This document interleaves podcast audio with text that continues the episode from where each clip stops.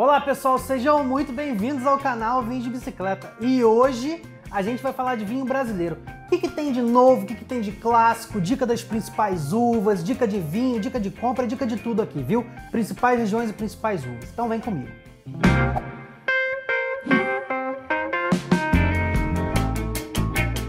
Eu sou sommelier Diego Marra e já quero te pedir duas coisas de cara.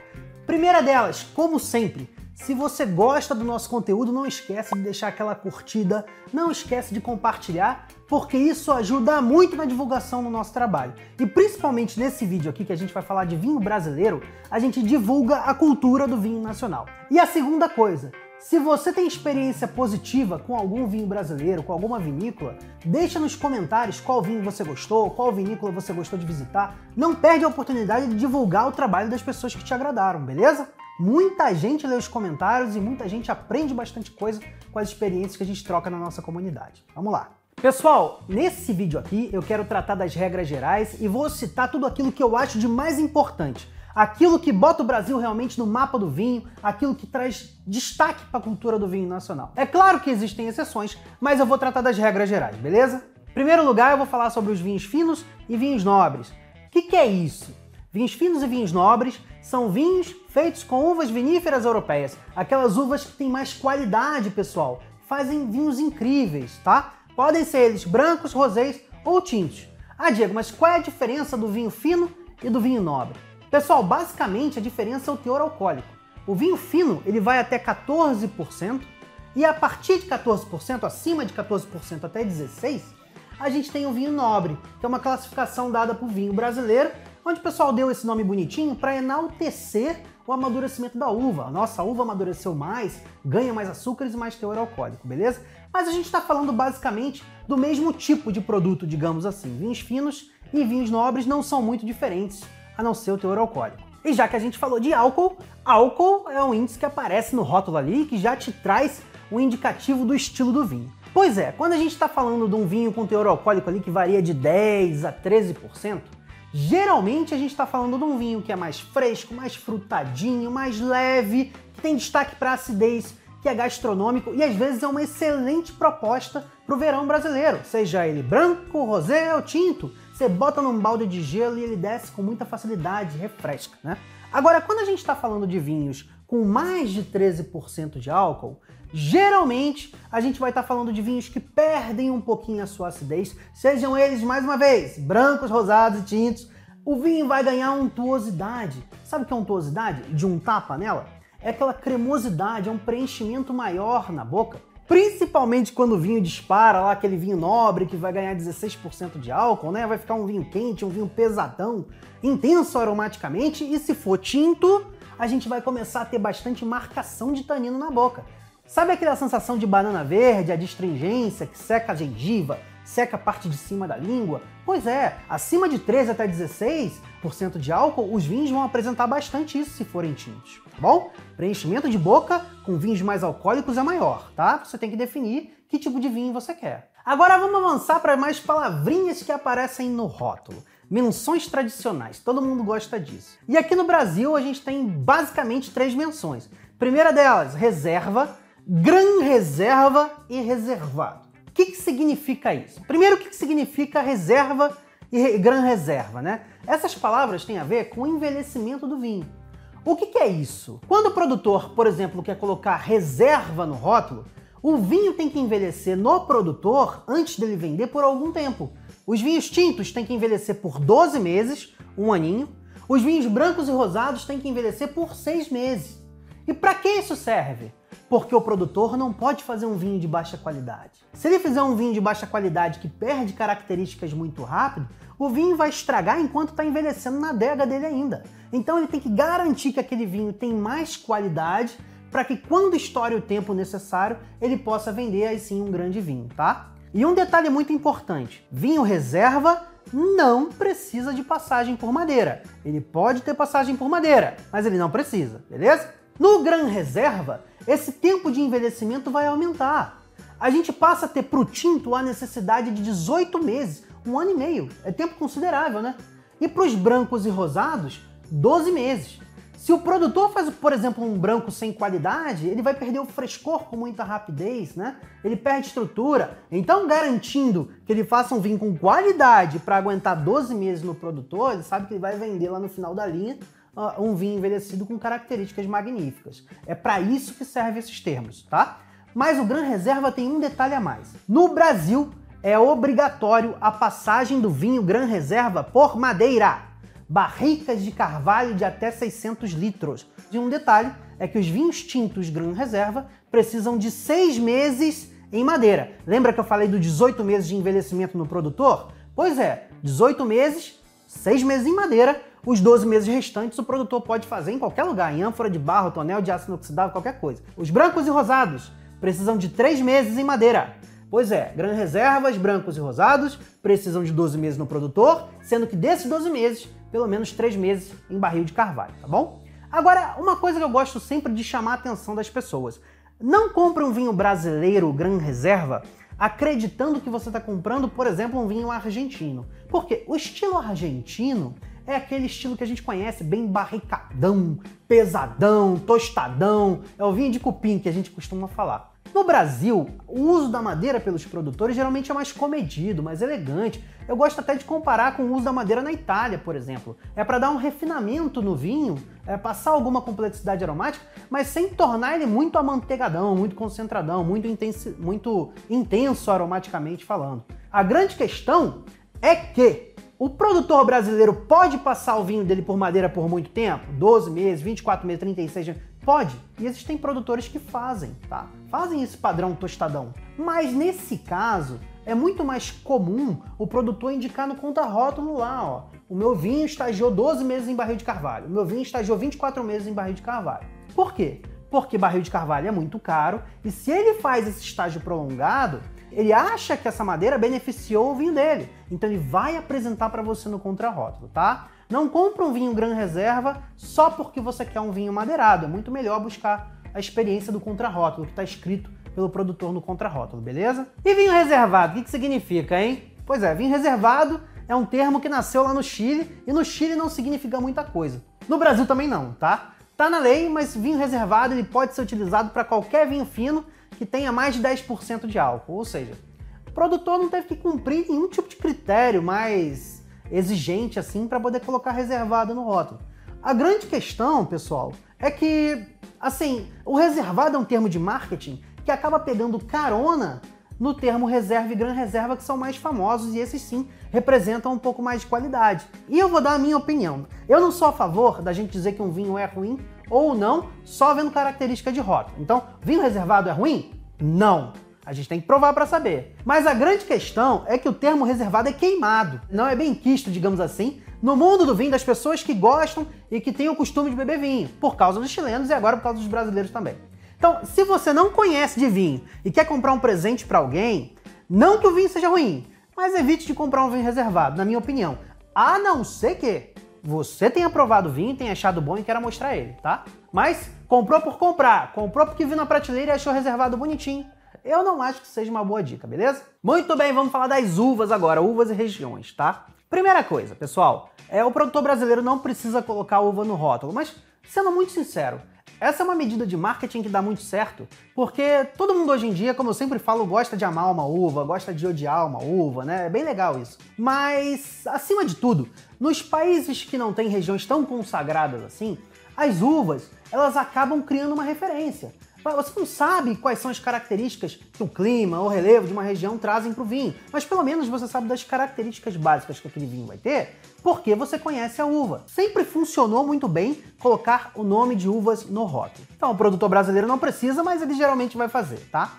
A grande questão é que muita gente confunde isso. Primeira coisa, vinho varietal é o vinho que indica uma uva no rótulo. Agora, para indicar uma uva no rótulo, o produtor brasileiro não precisa fazer o vinho com 100% daquela uva. Ele só precisa fazer um vinho com 75% daquela uva. Os outros 25%, ele não precisa te dizer que usa outra uva e ele nem precisa te dizer qual uva. Ela só precisa ser vinífera europeia, beleza? Mas quando o produtor te anuncia o vinho de corte, vinho de corte é um vinho com várias uvas, né? Ele quer te anunciar que usou, por exemplo, quatro uvas. Ele pode? Pode fazer, também funciona muito bem. A diferença é, as uvas no rótulo, elas têm que estar sequenciadas em ordem decrescente de importância. Então, se ele usa, por exemplo, mais Cabernet Sauvignon naquele corte, a Cabernet Sauvignon tem que aparecer em primeiro. Ele vai usando menos Merlot e menos Malbec, na sequência, essas uvas têm que ser colocadas. Ele não precisa te indicar qual, a, qual o percentual do vinho, qual o percentual dessas uvas, mas ele tem que colocar na sequência correta, tá? Agora a gente vai entrar nas regiões, pessoal, e vocês vão perceber que eu vou dar as dicas de uva quando a gente efetivamente falar das regiões. Mas tem alguns detalhes que eu queria que você percebesse antes. Não dá para detalhar muito bem as uvas, mas o canal Vinhos de Bicicleta tem a playlist das uvas e praticamente todas elas que eu vou citar aqui, a gente tem um vídeo muito bem feito pelo Rodrigão lá de 5, 6 minutos para explorar a essência que a uva traz, os aromas, as principais características, beleza? Outra coisa, no Brasil, a gente tem sim indicações geográficas. O que é uma indicação geográfica? É quando o produtor ele vai atrelar a produção de um vinho à região onde ele é feito, tá? Por quê? Porque ele acredita que aquele vinho vai ganhar características regionais. Então ele bota o nome da região reconhecida por lei no rótulo. No Brasil, a gente tem indicações de procedência, IP, ou denominação de origem, DO. No jeito muito resumido, indicação de procedência tem regras menos rígidas, denominação de origem tem regras mais rígidas. E os produtores que querem colocar o nome da região no rótulo têm que seguir essas regras. Não vale a pena fazer esse vídeo citando regrinha de indicação geográfica por dois motivos. O primeiro deles, no Brasil a gente só tem, na ocasião que eu estou gravando esse vídeo, oito indicações geográficas, tá? É muito pouco. Se a gente pegar a França, tem 400, a Itália tem 400 e elas representam o território inteiro. No Brasil ainda não é assim, a gente está engatinhando nesse assunto, tá? No futuro a gente vai ter denominações de origem e indicações de procedência cobrindo todo o território nacional, pelo menos todo o território nacional que produz vinho. Mas hoje ainda não é assim. E o segundo motivo é que, como o público maior, né, grande parte dos consumidores brasileiros hoje não conhece as indicações geográficas os produtores nem sempre se sentem incentivados a entrar a cumprir as regras. Você tem ideia, no Vale dos Vinhedos, denominação de origem Vale dos Vinhedos, o produtor não pode fazer um vinho de Pinot Noir dentro da DO. Complicado, não é? Pois é, então, por mais que o produtor às vezes esteja no Vale dos Vinhedos, ele prefere ter a liberdade de fazer os vinhos deles, é, a maioria deles pelo menos, fora das regras da DO. Então, as minhas dicas de região de uva não vão seguir regra nenhuma, tá? é realmente um, um caráter mais básico do que eu gosto e para você compreender. Mas se você quer se aprofundar no assunto, porque você gosta, gosta de vinho brasileiro, quer aprender mais, ou porque principalmente você trabalha com vinhos, é muito importante você conhecer um pouquinho mais das regras, realmente conhecer as regiões, e para isso existe o nosso curso online de vinhos do Brasil. É um material espetacular. Lá sim, a gente se aprofunda nas regras, a gente vai entender por que é que duas regiões, às vezes coladas, têm algumas regrinhas diferentes e por isso fazem vinhos completamente diferentes, beleza? Tudo bem? Então, link tá no descritivo se você quiser saber mais sobre o assunto, tá? Outra coisa muito importante, mas aí é para você que curte o enoturismo. A gente está lançando, pessoal, mais uma edição do roteiro Vinhos de Bicicleta da Serra Gaúcha. É um roteiro que faz sempre muito sucesso, porque o Rodrigão vai lá e escolhe um monte de atividade no âmbito do vinho que você não conseguiria fazer se fosse visitar a Serra Gaúcha sozinho, tá? O Rodrigo realmente tem acesso a lugares e a coisas, porque ele tem muito contato, né? Afinal de contas, ele consegue fazer algumas atividades, churrasco, almoço em vinícola, conversar com o produtor, são coisas espetaculares e a gente sempre recebe muito feedback positivo sobre esse roteiro. E ó, não perde essa oportunidade não, hein? Mais uma vez, o link tá aqui no descritivo e clica lá para saber mais. Vai ter uma equipe da Vinho de Bicicleta pronta para te atender, beleza? Mas vamos lá, vamos entrar então nas dicas de vinhos, na dica de região. Brasilzão sem ordem de importância, na verdade, dica de cima para baixo. A gente entra lá no Nordeste, vinhos nordestinos, excelentes, feitos no Vale do Rio São Francisco. Ó, pessoal, muito pouca gente acreditava no passado que a gente fosse capaz de produzir no Brasil vinho de qualidade lá, mas a gente produz. Tem muito sol, é uma região muito quente, o sertão no Nordeste é muito quente, então a uva amadurece com muita facilidade. Né? Na verdade, se você jogar uma pedra lá, é capaz de ela amadurecer também. A grande questão, o que eu gosto mais, são os vinhos tintos pesados, feitos com uva que aguentam muito sol. Exemplo, Turiga Nacional e Sirra. Aí você pensa, ah, Diegão, então os vinhos ficam explosivos aromaticamente, que nem Mendoza, né? Não, não ficam. Por quê? Porque lá em Mendoza a gente tem muito sol, mas a gente tem noites frias. No sertão nordestino não é assim. A gente tem muito sol e muito calor à noite também. Então, conservar a acidez lá pode ser um problema. O produtor tem que amadurecer aquela uva mais rápido, tá? A grande questão é que essas uvas estão acostumadas ao sol conservam bem a sua acidez e fazem vinhos incríveis. Tem vinhos frescos, vinhos jovens com taninos marcados, mas o que eu gosto bastante são daqueles que passam por madeira, sabe?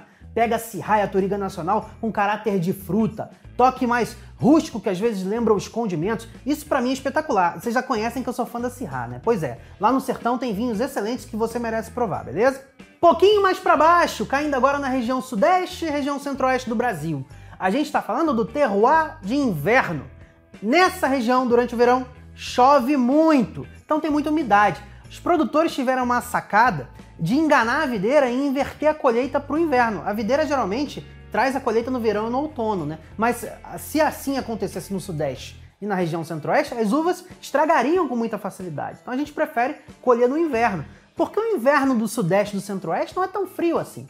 Então as uvas amadurecem bem, tá? E aqui eu queria destacar vinhos brancos, principalmente com a uva Sauvignon Blanc, que mantém o seu frescor, mas eles já começam a ganhar uma untuosidadezinha, um teor alcoólico mais alto, sabe? Acho super interessantes. E os tintos, mais uma vez, da uva Syrah. Pois é, galera, a Syrah se adapta muito bem ao terreno brasileiro em diversas regiões e o mais legal de tudo é que na região sudeste centro-oeste ela também faz vinhos intensos, mas aqui a gente tem vinhos mais florais e mais lácteos. Sabe o que é um vinho lácteo? Pois é, aquele vinho que traz uma sensação mais de iogurte na boca, ele, traz um aroma que parece iogurte grego de amora. Gosto bastante também desse estilo, bem diferente, tá? Eu que estou sempre bebendo vinho de Sirá, sempre gosto de provar uma coisa nova. Agora a gente já desce mais, a gente chega em Santa Catarina. Pois é, vinhos de altitude, terroir mais frio do Brasil. Em Santa Catarina, pessoal, a gente tem vinhedos que alcançam quase 1.300 metros lá perto de São Joaquim, né? Então, é, são lugares muito frios. A gente tem vinho pesado? Até tem, merecem ser provados sim. Vinhos de Merlot, Cabernet Sauvignon, Malbec e, e corte entre essas uvas. A grande questão é como a uva tem mais dificuldade para amadurecer por causa do frio, o vinho vai ganhar toques rústicos, sabe? Principalmente aqueles que passaram por madeira. Então a gente vai sentir aroma de estrebaria, aroma de feno, palha seca, além dos aromas de frutas que são mais comedidos. Eu gosto também. Geralmente não são vinhos que eu indico para um iniciante, tá? Os aromas ali, ele tem complexidade aromática, mas não são vinhos frutadões, não são vinhos tão fáceis assim de gostar. O que eu gosto bastante em Santa Catarina são, mais uma vez, os vinhos brancos, mas aí a gente já tem um frescor diferente, é um vinho mais leve. Destaco novamente a Sauvignon Blanc, faz vinhos espetaculares. Falei da Syrah, Sauvignon Blanc também se adaptou muito bem a diversas regiões brasileiras. Sabe aquele vinho que tem cheiro, cheiro de grama, um toque picante, maçã verde? Muito legal, gosto bastante. E aqui entra em cena uma uva espetacular, Pinot Noir. Pinot Noir é uma uva levinha, não tem tanino na boca, e em Santa Catarina ela encontra um terreno muito legal para amadurecer trazendo aqueles toques de musgo, de cogumelo, junto com aquelas frutas vermelhas de bosque, que lembram cerejinha, morango. E às vezes a gente vai encontrar até uns Pinot Noir mais barricadinhos, que eles vão seguindo um estilo mais californiano, mais pesadinhos, tá? Com toque de baunilha, muito legais. E agora a gente vai caminhar para mais, mais sul, a gente vai chegar no Rio Grande do Sul, onde tem 90% da produção do vinho fino brasileiro, né? Ou seja, é o grande expoente do vinho nacional, tá? No Rio Grande do Sul, a gente vai ter uma região extremamente importante. A gente vai ter a Serra Gaúcha. E na Serra Gaúcha, a gente tem ali as principais regiões vinícolas do Brasil. A gente tem Monte Belo, Vale dos Vinhedos, a gente tem é, Pinto Bandeira, Farroupilha e Altos Montes. Todas essas regiões vão apresentar um pouquinho de cada coisa. Vinhos tintos, vinhos brancos leves. Eu gosto de destacar muito em Monte Belo, Vale dos Vinhedos e Altos Montes, vinhos tintos de uvas de médio corpo. Por exemplo, Merlot e Malbec. Ah, Diego, médio cor Malbec? Calma aí, Malbec é pesadona. Não, não, não. Malbec brasileiro geralmente não é. O Malbec brasileiro ele vai te apresentar médio corpo, um pouquinho de aroma de fruto, uma azeitoninha, um toque mais rústico, é bem legal, tá? Eu gosto sempre de dizer que o Malbec, o Malbec brasileiro, ele tem um quê de Malbec francês, sabe? Em termos de aromas, vale a pena provar também. Se você quer uma uva mais pesada dessas regiões aí que eu citei, vale a pena você procurar a Marcelin. Marcelin é uma uva francesa que foi implementada no Brasil recentemente. Ela não tem o prestígio da Merlot, mas ela sim, no Vale dos Vinhedos, em Monte Belo e em Altos Montes, vai fazer vinhos encorpadões, lá na Serra Gaúcha, tá? Pinto Bandeira. Pinto Bandeira é o lugar dos melhores espumantes do Brasil. Espumante pelo método tradicional, sabe? Aquele espumante que tem segunda fermentação em garrafa, traz aroma de pão, cremosidade. Pois é, Prove, os melhores espumantes do Brasil estão em Pinto Bandeira. Agora, quando a gente cai um pouco mais pro lado, a gente chega na região de Farroupilha, que é a terra do espumante moscatel, né? As uvas da família moscatel, elas fazem vinhos de diversos estilos, vinho seco, vinho licoroso, mas o principal produto dessa uva, dessa família de uvas, é o espumante moscatel, que é um espumante docinho, floral, agradável, fresco, pra você tomar geladinho, beleza? E quem não gosta desse produto brasileiro de excelência, que é barato, tem excelente custo-benefício, tem que provar o espumante moscatel num chá da tarde com bolo de baunilha, né? Fica a experiência incrível, tá? Eu aconselho, sempre sugiro isso aí para quem chega contestando espumante moscatel. Eu gosto bastante, beleza? E é em Farroupilha de onde saem os principais, os mais importantes, os mais legais. Quando a gente desce um pouquinho mais, a gente chega em duas regiões que são contínuas, lá no extremo sul do Brasil, quase Uruguai. É a Serra do Sudeste e a Campanha Gaúcha. Essas regiões são muito importantes, fazem vinhos de altíssima qualidade e, por incrível que pareça, são mais quentes que a Serra Gaúcha. Por quê? Porque a gente tem maior incidência solar, a gente tem menos umidade e a gente tem uma altitude mais baixa.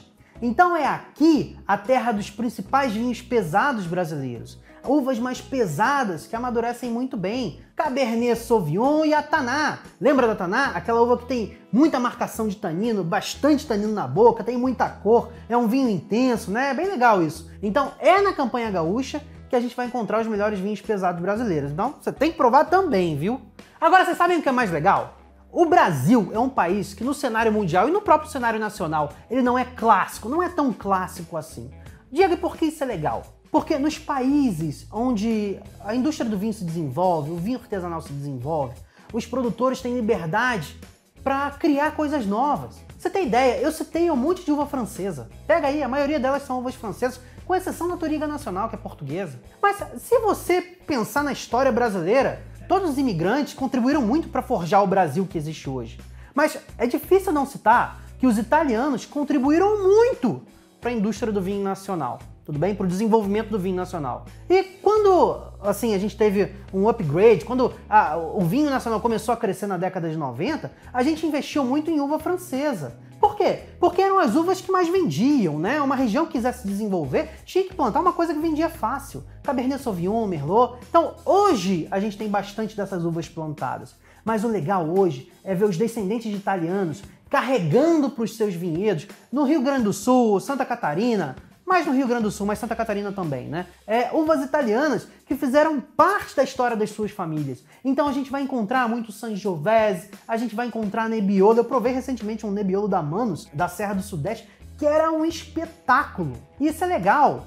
Tá, eu sei que para as pessoas que querem o clássico, é legal pisar no que é mais seguro. Você conhece, por exemplo, um vinho de Merlot. Mas para quem está sempre provando isso, é legal ter coisa nova. É legal provar coisa nova. E também muitas famílias estão se aventurando em novos métodos. Por exemplo, vinificando branco em vinho laranja, né? Vinificando vinho branco com casca, e aí você resgata a ancestralidade. Estão usando um negócio chamado maceração carbônica. E é por isso que eu trouxe esse vinho aqui para falar com vocês, beleza? Esse vinho aqui é feito na Serra Gaúcha, no distrito de Faria Lemos, tá? É um distrito de Bento Gonçalves, pela família Cristófoli. É um vinho artesanal. E eles lá têm plantação de taná. Só que eles queriam fazer uma coisa diferente. O que, que eles fizeram? Taná, um monte de gente planta, mas a gente quer fazer um taná que tenha características diferentes. Então eles escolhem a taná, eles não esmagam a uva, eles jogam dentro do tanque com cacho inteiro, fecham o tanque e jogam gás carbônico ali dentro. É por, por isso que o nome da maceração é carbônica né? E aí a uva começa a fermentar com os bagos fechados, a uvinha está lá fermentando por dentro. E você desperta naquele vinho aromas completamente diferentes. Enquanto a Taná vai caminha para frutos negros, para frutas negras, a gente tem aqui um vinho que provavelmente vai apresentar um contorno mais de frutos vermelhos e frutos diferentes. Além disso, a maceração carbônica, ela procura não extrair taninos, mas que isso, Diego? A taná não é rica em taninos? Pois é, eles quiseram fazer um, uma taná mais jovem, um taná mais fresco, um taná que não tem a marcação de taninos, para em vez de você precisar harmonizar com uma carne mais pesadona, você harmonizar com uma massa, com um risoto de molho vermelho, um risoto com ragu, uma massa com ragu, extremamente interessante, acentuar o sabor sem trazer agressividade na sua boca. E ó, é diferente, mas para fazer isso aqui tem que ter muito conhecimento tá? É inventividade, é proposta de mudança e é muito legal. Se você gosta do padrão Taná, talvez não seja um vinho que te agrade, mas se você quer provar um Taná novo, eu indico bastante. Vamos ver como é que funciona esse vinho aqui? Vamos lá, ó. primeira coisa, cor. Tem bastante cor, mas não é concentradão. Já mostra aqui que provavelmente vai ser um vinho um pouquinho mais leve, beleza? 13% de álcool. O que, que eu falei no começo do vídeo? Vinhos com 13% já vão ter um pouco mais de untuosidade, cremosidade na boca. Vamos ver agora no aroma, ó. Ó, pessoal, isso aqui é diferentão. É difícil encontrar alguém querendo fazer um taná de maceração carbônica no mundo. Né? Os aromas aqui lembram framboesa. Sabe aquele iogurte de framboesa? Isso aqui a gente prova lá no roteiro Vinho de Bicicleta. Aí, ó, tá vendo? Experiência. Eu descobri, inclusive, no roteiro, porque a Cristófoli, o pessoal da Cristófoli, que são os queridos, beijo para eles, me apresentaram lá. E foi quase que em primeira mão lá pro grupo Vinhos de Bicicleta. Tá vendo? Eu disse, e, e, a vertente aromática vai de explodir a mente, cara. Você não consegue encontrar isso aqui num taná normal. É diferentão mesmo. Ah, tem uma menta também, a framboesa que eu já falei, o iogurtezinho, né? Agora vamos ver na boca.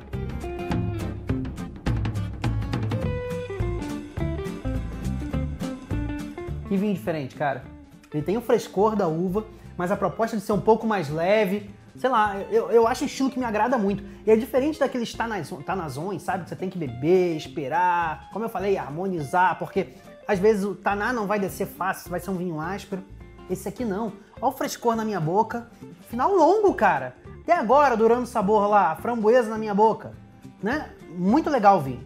Mais uma vez, repetindo, vale muito a pena para você provar. Bananada, surgiu bananada agora no sabor, ó. Olha que legal, coisa diferente. Vale muito a pena você provar. Se você gosta do Taná Clássico, talvez você não vá gostar. Se você gosta de provar coisa nova, eu sugiro. Fica de indicação. Como o Rodrigo mesmo falou, é um vinho totalmente diferente do padrão normal, beleza? Galera, se você quer saber mais sobre esse vinho aqui, ó, as informações estão lá no descritivo, beleza? Tem cupom de desconto? Opa, cupom de desconto para você lá, beleza? Tempo limitado, corre lá. Mais uma vez, eu quero pedir para vocês deixarem like, compartilharem essa história do vinho nacional aí. Claro, eu, eu sempre agradeço pela audiência. Uma boa semana para vocês, saúde e até a próxima. Cheers!